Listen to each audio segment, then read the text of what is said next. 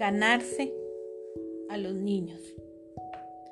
Los niños se sienten motivados cuando creen que usted entiende su punto de vista. Una vez que los niños se sienten comprendidos, están más dispuestos a entender nuestro punto de vista como padres y de buscar soluciones a los problemas en conjunto. Recuerde que los niños están más dispuestos a escuchar cuando usted los ha escuchado. Empleemos los cuatro pasos para obtener la cooperación. 1. Exprese comprensión sobre los sentimientos del niño. Asegúrese de verificar con su hijo si está usted en lo correcto. 2. Muestre empatía sin perdonar. La empatía no significa estar de acuerdo o perdonar, significa simplemente que comprende la percepción de su hijo.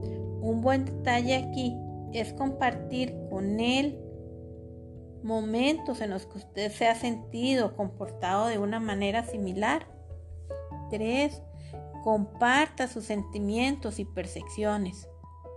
Si los primeros dos pasos se han efectuado sinceramente y amigablemente, el niño estará dispuesto a escucharle. 4. Invite al niño a enfocarse en soluciones. Pregúntele si tiene alguna idea de qué puede hacer en el futuro para evitar el problema. Si no, ofrezca sugerencias hasta que ustedes lleguen a un acuerdo.